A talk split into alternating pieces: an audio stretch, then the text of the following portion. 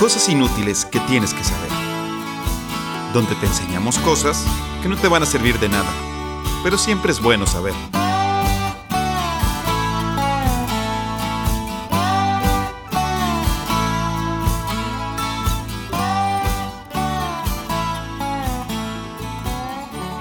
Hola, ¿qué tal? Bienvenidos a un día más de cosas inútiles que tienes que saber. Me acompañan mis hermanos, Mario Alberto. ¿Qué tal a todos y todas? Bienvenidos a un miércoles más. Esperemos que este sí sea miércoles. Yo por eso dije un día. Mauricio. Sí, ya sé. Sí, sí vi que cambiaste el intro. Mauricio.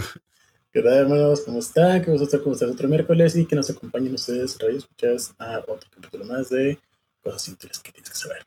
Así es. O- ah, Dejémoslo en otro día. Así la es. semana. Bueno, Le echamos bueno, muchas ganas para que sea el miércoles. ¿eh? Que termine en ese. El creo- sábado, ¿no? creo- sí, se lo sacamos. No, eh, pero bueno, gracias por escucharnos. Eh, la verdad sí le echamos muchas ganas, y, pero pues no siempre se puede. Pues sí, eso es lo que pasa cuando tienes a tres adultos tratando de hacer malabares con su vida personal, profesional y grabar un podcast. Sí, empatar a gente sí ha sido bastante complejo. Guau, tengo vida. Espera, tengo vida fuera del trabajo. Eh, bueno, antes de empezar, Mario Alberto, algo que nos quiera, y le dije justo cuando estaba tomando de su agua, algo que quieras decir antes de, empezar con el capítulo. Sí, nada más eh, agradecer a los 40 principales. Eh, ya estamos ahí trabajando, trabajando juntos. Y si quieren participar en la rifa, no lo olviden, 639 176 76 68.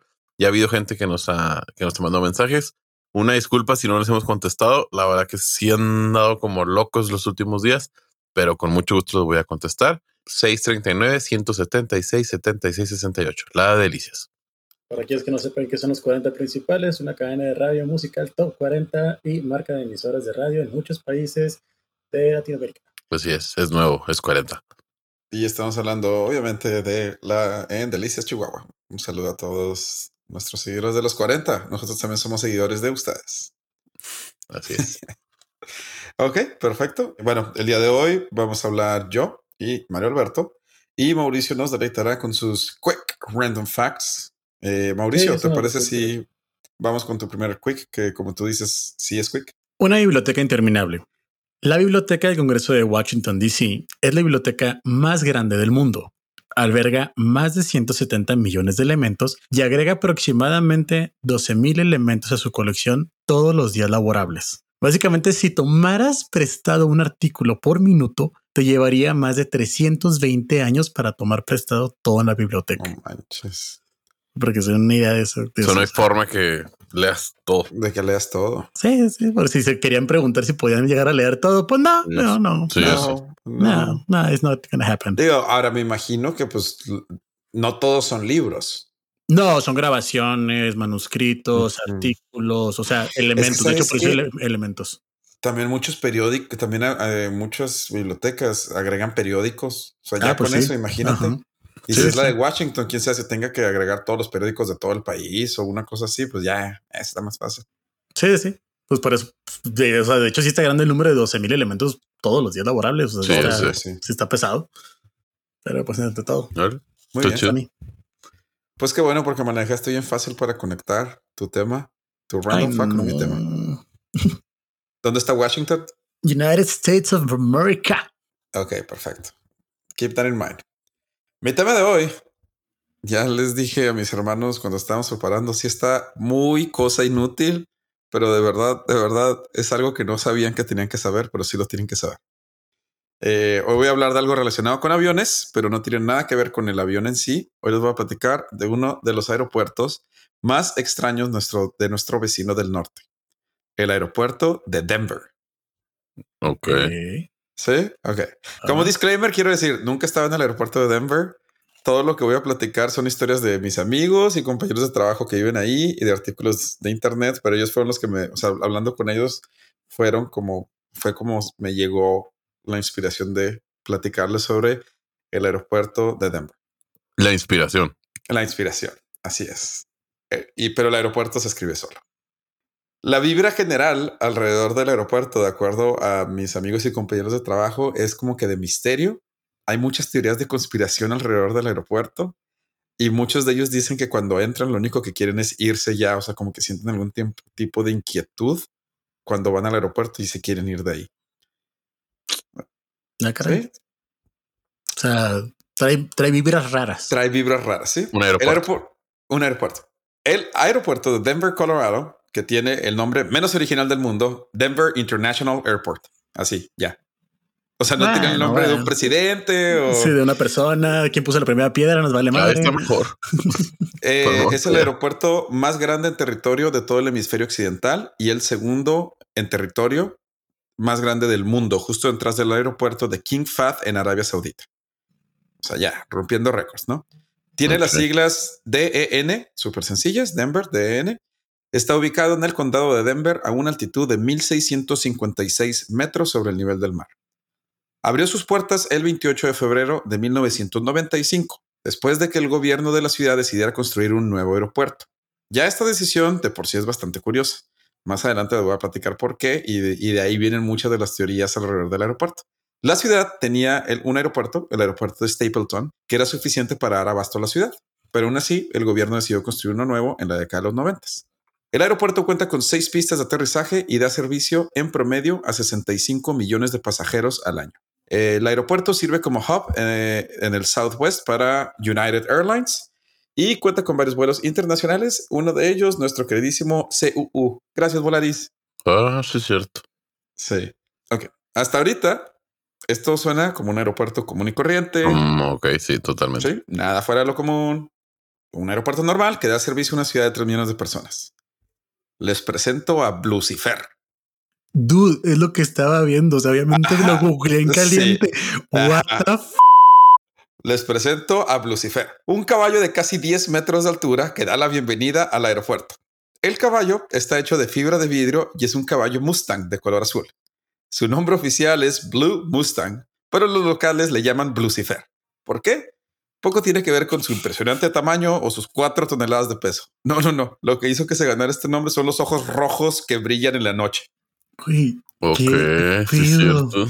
El caballo es obra del artista de El Paso, Luis Jiménez, quien es conocido por siempre incluir luces LED para hacer sus esculturas de animales brillar, en forma de honrar a su padre, quien tenía una tienda de luces de neón en El Paso, Texas. Ok. Eh, El, sí, el caballo es un caballo macho y pues obviamente se puede ver que es un caballo macho. La gente toma muchas fotos de las partes íntimas del caballo. La pose eh, está relinchando, dando la bienvenida o deseando un buen viaje a todos los pasajeros del Aeropuerto Internacional de Denver. Lucifer. De hecho, Lucifer. un, un de buen hecho- viaje. De hecho, esta sería la última obra del escultor, ya que durante su construcción en el 2006, una pieza de la misma se caería y le cortaría una pierna, cortando una arteria, acabando con la vida de Luis Jiménez a la edad de 65 años. Estás jugando. ¿No? Ujú.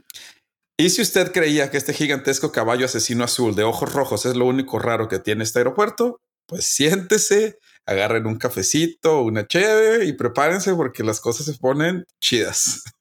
Dude, eh, o sea, estoy, estoy viendo nada más como tres, cuatro cuadros hasta ahorita. ¿Qué pedo? Dale. Sí, busquen, busquen a Lucifer, ¿eh? está bien chido. Pasemos a otra de sus esculturas, esta mucho más reciente, construida en el 2019, una escultura llamada Luminous White, que también decora las afueras del aeropuerto, o como la conocen los locales, COVID. La forma de esta torre es una forma esférica, prende de color rojo en las noches y tiene una especie de picos que la rodean. El color y forma ha hecho que la gente diga que se parece a una imagen del SARS-CoV-2. y si lo buscan, sí parece poquito. O sea, si, si te lo dicen, ¿no? Si no, pues sí, no. sí, pero, sí. eh, a pesar de haber sido terminada antes de la pandemia, lo cual, pues obviamente, pues es parte de las teorías de conspiración, de que el gobierno sabía que el COVID iba a existir y por eso construyeron la estatua y todo eso. Sí, sí, sí.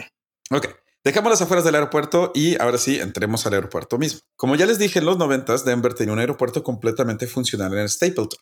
Sin embargo, el gobierno de la ciudad decidió que era buena idea construir uno nuevo. Costó 5.6 mil millones de dólares, cuatro veces el presupuesto inicial, y cambió en varias ocasiones de empresas constructoras con despidos injustificados que hasta el día de hoy no se han definido, además de haberse terminado dos años más tarde de lo planeado. Todo esto todo esto se volvió la fuente de teorías de conspiración que decían que el aeropuerto era en realidad solo una excusa para construir algo más. Y de hecho, por, por su gran tamaño, se, se, considera que tiene varios kilómetros de túneles que conectan las diferentes terminales del aeropuerto. Algo que la gente criticó porque dice que si el presupuesto se salió cuatro veces de lo normal y tardó dos años más en construirse y se sabe que tiene por lo menos cuatro o cinco niveles subterráneos, pues que estaban construyendo ahí. De hecho, la gente dice que allá abajo hay bunkers, que hay oficinas del gobierno. Dicen que de hecho hay un túnel que conecta directamente con las oficinas de la estación espacial que existe en Colorado. Wow. ¿Será verdad o no? Quién sabe. Lo que es cierto es que sí hay muchos, muchos kilómetros de túneles abajo y hay imágenes de grafitis dentro.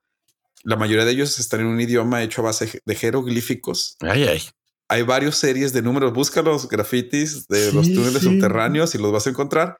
Y, algo, y varias imágenes de algunas criaturas con aspecto humanoide. Las teorías de los locales van que en esos túneles se congrega una secta secreta de aliens, Illuminati o reptilianos que viven en la ciudad. Eh, a pesar de haber presionado al gobierno para decir un número exacto de la longitud total de estos túneles, el gobierno nunca ha otorgado esta información y dicen que es información clasificada. Lo cual, pues obviamente, pues solo apoya para. Sí, claro. para, que estas teorías todavía sigan. Entonces tiene sentido que haya una base, un búnker, algo así. O sea, no, tampoco. O sea, sí, no tendrá nada de malo. Ajá, de hecho. Bueno, ahora sí. Internémonos a otra parte del funcionamiento del aeropuerto. Varios trabajadores de restaurantes y tiendas afirman haber visto fantasmas o escuchar que cosas se mueven a altas horas de la noche. Tanto es el miedo que a veces el mismo aeropuerto toca música nativoamericana en la madrugada para, y cito, alejar a los espíritus que rindan a los pasillos vacíos del aeropuerto. Eso tiene mucho sentido. claro, no veo, lo hacemos. En Chihuahua no veo una mejor manera. manera, exacto. Bueno, eh, no hace falta aventurarse en estos interminables y confusos túneles del aeropuerto para encontrar cosas extrañas. Si eres un pasajero, solo tienes que ir a recoger tu maleta para ver las dos gárgolas que decoran el reclamo de equipaje. Las gárgolas están justo en el centro de, esta zona, vigilando, las dos sacando la lengua para alejar a todo aquel que se atreva a tomar una maleta que no es suya. Oye, son gárgolas, güey. Es, un aeropuerto de buenas ideas, ¿eh? sí, no, ya sé. Definitivamente. Y si las estatuas no son lo suyo, no se preocupe, aquí tenemos para todos. En uno de los pasillos existen dos murales bastante populares. El primero de ellos se llama In Peace with Harmony and Nature, en paz con la armonía y la naturaleza. El mural de dos piezas muestra en su lado izquierdo a un grupo de niños viendo con tristeza un mundo destruido. En el fondo se puede ver un bosque quemándose, con humo y llamas envolviendo lo que parece ser una ciudad. En el frente vemos a un niño y a una niña en un ataúd, uno de cada lado, muertos, eh, otro niño sujetando una ardilla, otros dos sujetando cada uno una ave en peligro de extinción en lo que parece ser una caja de cristal. Mientras podemos ver los cuerpos de varios animales como una tortuga, un bisonte, una ballena y un leopardo, entre otros. En el centro podemos ver el cuerpo de una mujer nativa americana, también en un ataúd, sosteniendo unas flores. Todas las personas, tanto vivas como muertas, tienen cara de preocupación y de tristeza. Mientras, sí está bien raro ese mural, ¿eh? De verdad no he visto ni un solo mural normal, güey, hasta ahorita. Mientras, en general. No, no, güey, de verdad, Si estoy, de acuerdo con Mau, güey. Si no nomás dice el mural ay, ay, no. ya hay algo raro. Ya va a haber algo raro. este es el lado izquierdo. En el lado derecho podemos ver una imagen un poco más feliz. Más de 20 niños con trajes típicos de diferentes partes del mundo parecen estar bailando y celebrando en lo que parece ser un mundo feliz, lleno de naturaleza y animales. Ese es el primer mural. Y pues si a usted no le gustó eso, no se preocupe. El segundo mural se llama Children of the World Dream of Peace. Los niños del mundo sueñan paz. De igual manera, el mural está separado en dos imágenes, una dicotomía de dos mundos posibles en el futuro. En el mural de la izquierda podemos ver a un soldado con una máscara de gas, un arma larga con una bayoneta, una ciudad destruida enfrente de él y un gran sable en su mano derecha. El sable enmarca un grupo de niños llorando, mientras en lo que parece ser como una carretera o un puente se puede ver una fila de refugiados dejando algún lugar. Ese es el lado izquierdo. En el lado derecho podemos ver varios niños sujetando una cinta que dice paz en varios idiomas, celebrando encima del cuerpo del mismo soldado de la izquierda. Varios niños cargan espadas y armas envueltas en banderas de diferentes países en conflicto hoy en día, por ejemplo, Israel y Palestina, India y Pakistán, Irak e Irán, Croacia y Eslovenia, Rusia y Estados Unidos, e Irlanda y el Reino Unido los niños envuelven las armas en estas banderas, y las están llevando al centro donde se ve una como una flor. No, dice hay una palomita, de hecho. creo. Ah, sí, hay dos ahí están, las dos palomas, palomitas, sí. están las dos palomitas, sí. Están las dos palomas de la paz. Ujú. Y bueno, ok. Esto es el interior del aeropuerto. Obviamente hay cosas más extrañas, pero esto es lo más, más extraño que van a encontrar. Quiero regresar a lo que mencioné antes, y es que una de las teorías más fuertes del aeropuerto es que fue construido como un centro de encuentro para reptilianos e Illuminati. ¿Por qué, por qué se cree esto? Bueno, al momento de su construcción se incluyó una cápsula del tiempo que debe abrirse en 2094. Lo más extraño es que en la placa de la cápsula incluye el famoso símbolo de los masones, así como los nombres de dos logias masónicas de la ciudad y los gran maestres de las mismas, los nombres de los gran maestres. Bueno, bueno, bueno. Ah, ok. ¿Cuándo se va a abrir? Eh, El 2094. El mismo aeropuerto sabe de todas estas teorías y de hecho tienen una campaña de mercadotecnia o publicitaria donde se centró en esto. O sea, se centraba como que en todas estas teorías, ya sea ocultando la verdad a- plena vista o simplemente subiéndose al tren del mame. Entonces, yo, me, me gusta más esa parte. Otras teorías dicen que el presupuesto, túneles, el arte y muchas de las exhibiciones del mismo aeropuerto son una forma de demostrar que es en realidad una protección para el fin del mundo. Por eso el constante recordatorio de la guerra, del fin de la naturaleza. Los túneles subterráneos llevan a búnkers que podrán albergar una gran parte de la población de Denver, Y el caballero del apocalipsis que no tiene nada que ver, ¿verdad? Obviamente. Sí, ya sé. que mató a su artista. Sí. Cada estatua es simplemente una forma de mandar señales a los pasajeros de que el fin está cerca. Ok. Bueno, ya en realidad todas estas teorías no dejan de ser una simple broma, pero de verdad incluso la página de turismo de Denver tiene un artículo de todas estas leyendas alrededor del aeropuerto de Denver, Colorado. Como les Solo digo, es un aeropuerto raro. No, solo es pero un muy- muy aeropuerto raro, muy Pero, raro y ya bueno. viven de su rareza. Lo- Los murales sí están muy raros, ¿eh? Sí. Sí. Sí, sí, sí. Ya nos tocará visitar el aeropuerto de Denver para poder ver algunas de estas cosas en vivo, es- pero googleen todo lo que les dije. La verdad es que sí está Sí lo vale, la verdad sí lo vale verlo. ¿eh? O sea, desde Lucifer. sí. Ah, ya, pues esta es la historia del aeropuerto internacional de Denver, Colorado. Nice. No lo conocía, la verdad, y está bastante simpático. Sí. Las fotos están. Sí, vean las fotos, ¿eh? está bastante padre. Sí, sí, la verdad, sí. Así es. Pero ¿Está chido? sí, pues sí, pues está. Les había dicho a mis hermanos que el tema iba a estar. Y les dije a ustedes desde el principio, muy inútil. Pero, Bastante inútil, by the way. pero, pero, pero sí vale la pena ver las fotos. ok, ¿les parece si vamos a una pausa y regresamos con el tema de Mario Alberto? Vámonos.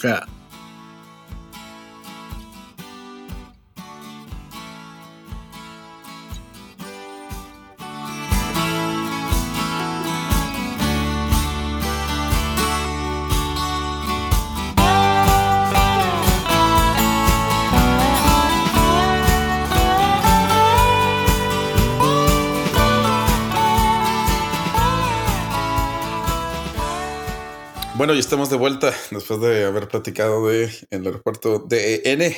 Mauricio, ¿te parece si nos platicas uno de tus random facts? Sí. Y esta vez debo platicar de el eco registrado más largo en la historia.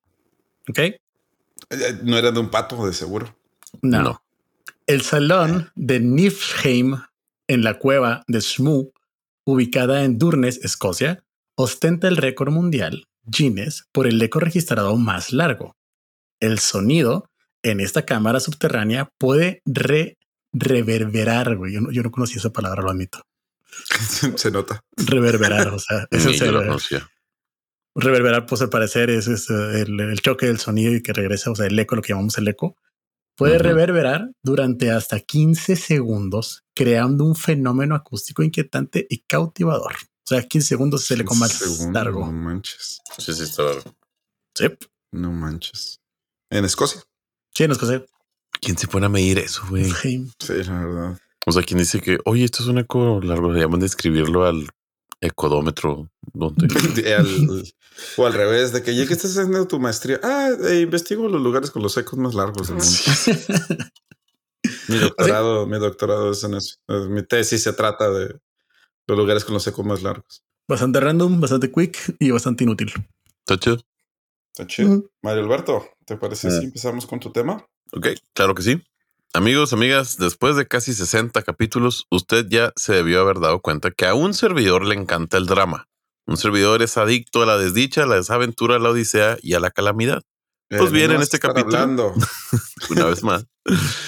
En este capítulo daremos un paso más, porque así como lo dicta mi ansiedad, no solamente me preocupo de cosas que ya pasaron, también me agobian las cosas que pudieron pasar. ¿Qué Así que- pasar?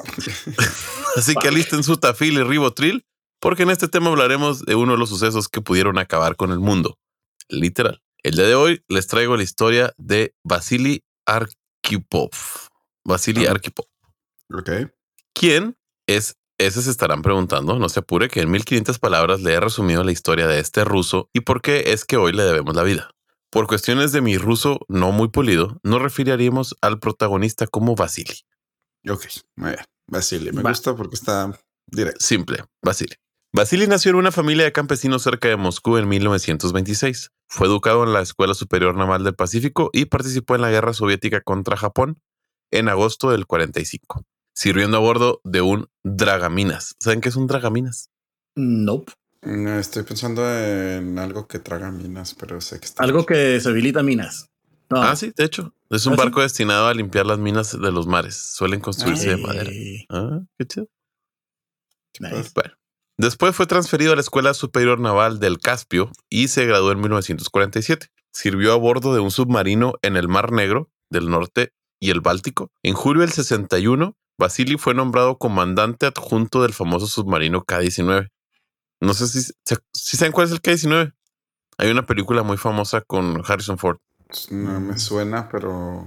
O sea, sí me suena, pero no me acuerdo. Bueno, es una historia muy famosa porque el, eh, hay como un, como un motín dentro del, submarino. del submarino. Ah, o sea, sí, re- sí, sí. revelan, relevan, perdón. Hay como un motín dentro del submarino y relevan al, capitán. pues, al comandante, al capitán. Sí, Órale. Sí, ya, ya, ya me acuerdo. sí es una película, ah, está chida, sí, sí. sí. pero ya está viejita. Sí. Bueno, hasta el momento solo llevamos 300 palabras y este compa ya fue veterano de la Segunda Guerra Mundial, salvó una tripulación de morir de, de radiación.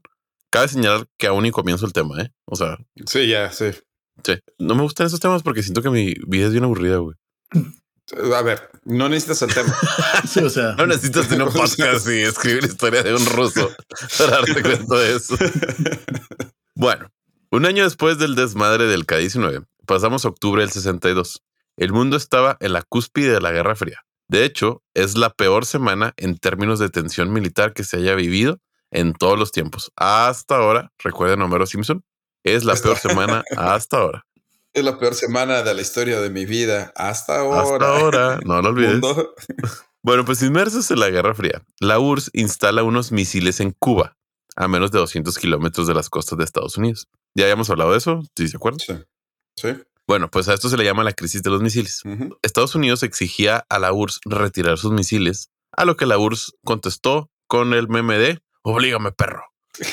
Saludos a los que nos escuchan desde Cuba. Nos acaba- es que nos acabamos de dar cuenta que, que tenemos Espero que sí sean reales, ¿eh? tenemos una influencia Espero. muy fuerte del radio escuchas de, de Cuba. Así que saludos. Espero que sean reales, amigos. sí, Oye, bueno, porque- Oblígame, perro. Perroski. Oblígame, perro. Perroski, oblígame, perroski.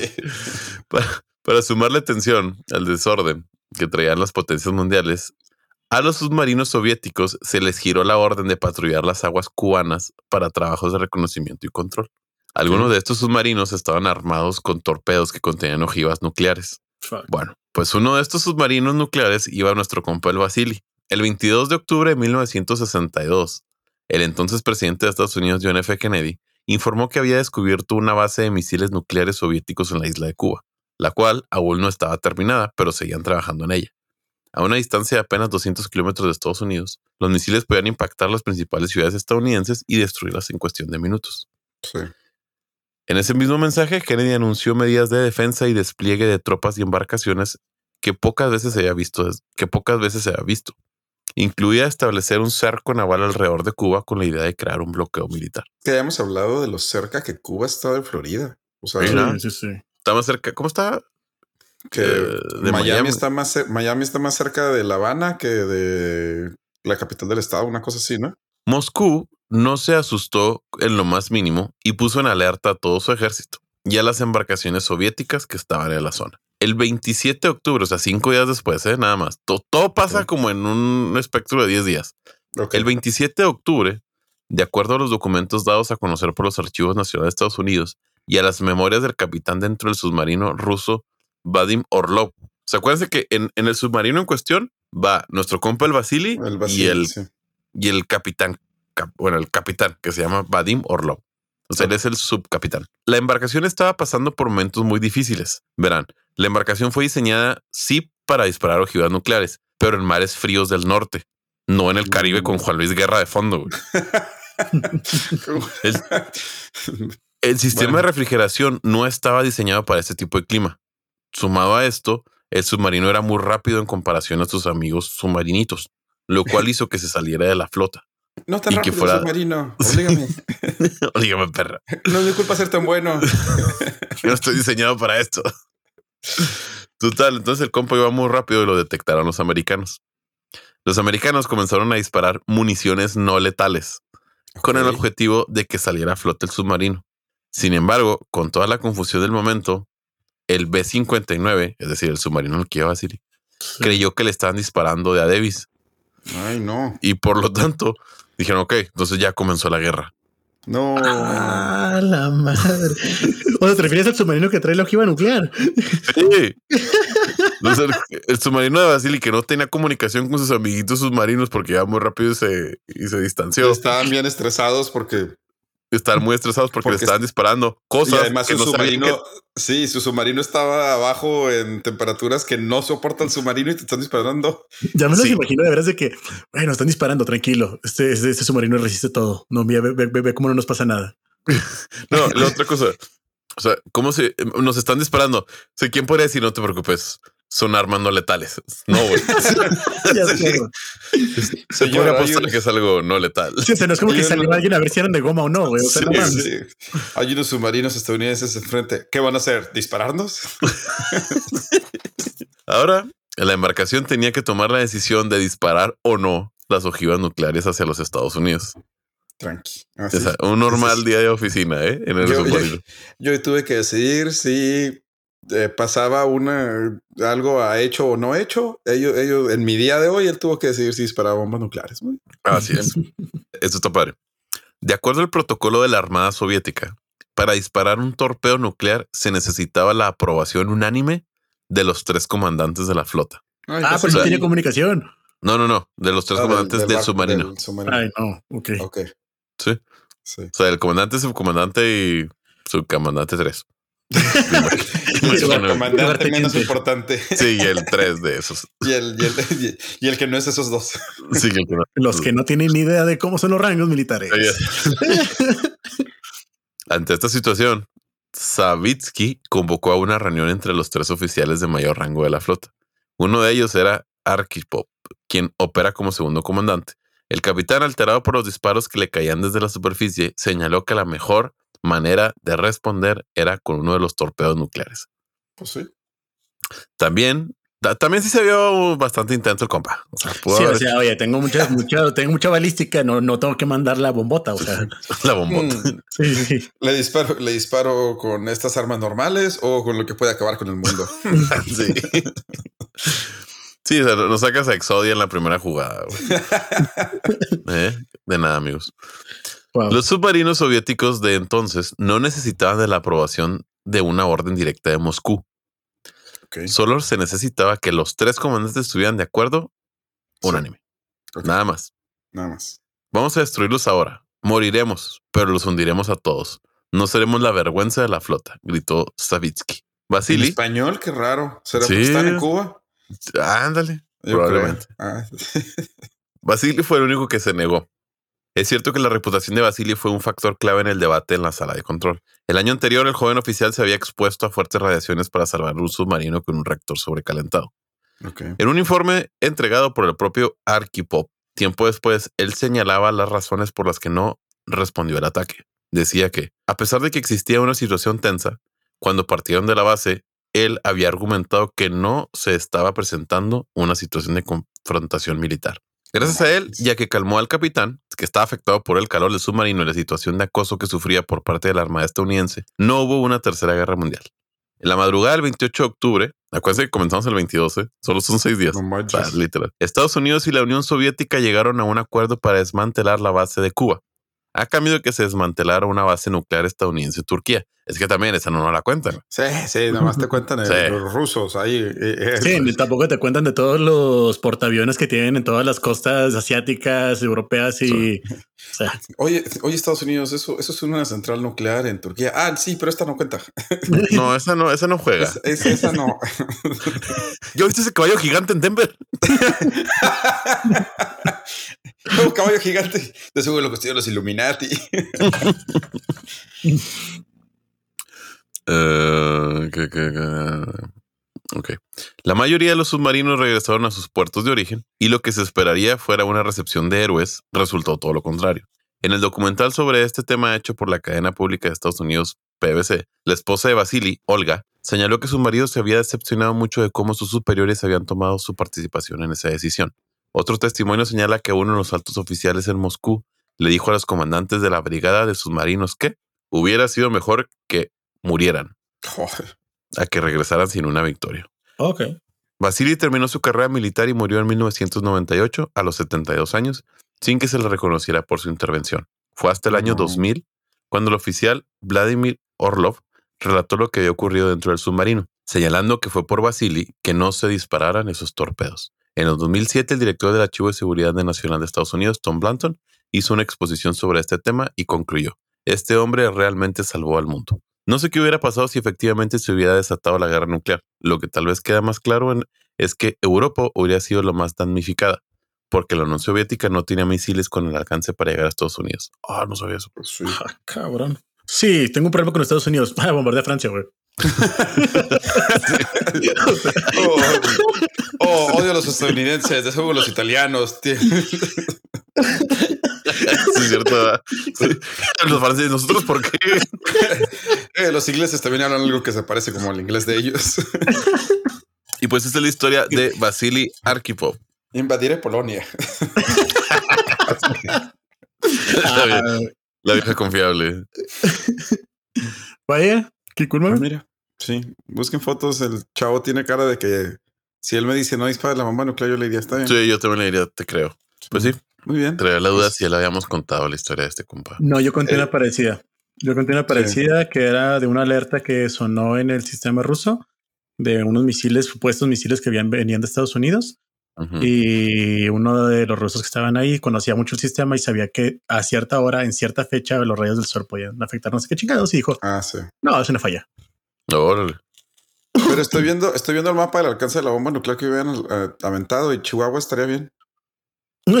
Con eso. La Ciudad de México no, ni Monterrey. Pero, pero pues, Chihuahua. ¿Qué iban a mandar? Pues que iban a lanzar. Pues, pues una bomba nuclear. o sea, sí, la, porque la bomba nuclear iba a explotar ahí, entonces todo el, alcance que iba a tener. Pues sí, amigos. Ese fue el tema, mi tema el día de hoy. Gracias, Vasily, por salvarnos y dejarnos hablar. Del apocalipsis. Así es. No lo mismo que piensa el Aeropuerto Internacional de Denver. y si ustedes ah, estaban pensando que este Basili era el francotirador, que yo también pensaba, no, no, no bueno, ¿les parece si para que dijeran eso vamos a una pausa y regresamos con el último random fact de Mauricio? Vámonos.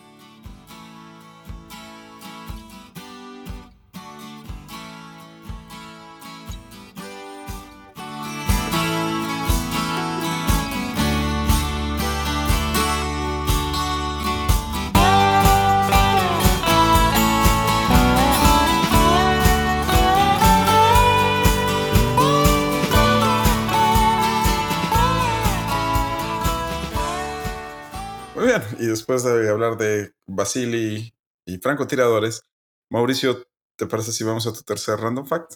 Of course. El mamífero más pequeño del mundo, el murciélago abejorro, también conocido como hocico de kitty o como yo le llamo hocico de puerco, ostenta el título de ser el mamífero más pequeño del mundo. Estos diminutos murciélagos pesan solo alrededor de 2 gramos.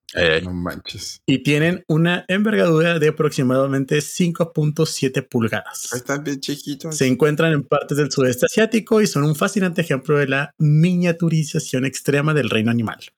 Eh, algo que alguien que le compite siempre ahí es la musaraña etrusca, pero evidentemente es más grande en tamaño, aunque algunos suelen ser un poco más eh, pequeños en peso. Ay, está bien, está bien chiquita. Sí, ¿La musaraña qué? la musaraña Etrusca. etrusca. Está bien bonita. Eh, La verdad es que la musaraña trusca está más bonita, pero yo creo que es por esa bonita nariz, por lo que es más larga. Sí, o sea, pero así Oh. como, o sea, por lo general los murciélagos están en 2 gramos y las musarañas hay algunas de 1.7 gramos. Ay, sí está bien chiquito la musaraña. Sí, está más Y el murciélago. El murciélago. ¿Cómo se llama el murciélago? Se Murciélago llama, mejor. ajá, o murciélago kitty o murciélago así, así como de puerquito. Si lo busco así, nomás me va a aparecer un tuit tuyo o algo, Mauricio. No, sí sale. Ay, sí está muy chiquito. No, no soy muy fanático de los murciélagos. No son tan bonitos. No, no están tan bonitos, están feos. Es lo que decíamos, que son los animales que tienen cara, o sea, de, de temor, y le llamamos temor porque no se basaron básicamente las películas para hacer a los monstruos y a los personajes feos. Además, creo que no son tan lejanos a nosotros, entonces la casa, la cara, o sea, nosotros los primates. Ah, sí. Fíjate que no sé. Así que no, no, no, no, no me citen ahí en su investigación para la prepa en esto. No, no necesitan ni nada, por favor. en resumen. En resumen. Sí, sí están feillos. Dice, ese Ah, es mi sí, otro sí están. random fact. Órale, está chido. Sí, de hecho están más relacionados con los primates que en los roedores. Entonces, por eso. Bien, perfecto. Bueno, algo que quieran decir antes de despedirse. Gracias por escucharnos y nos vemos a la próxima. Nos vemos. Muchas gracias. Hasta luego.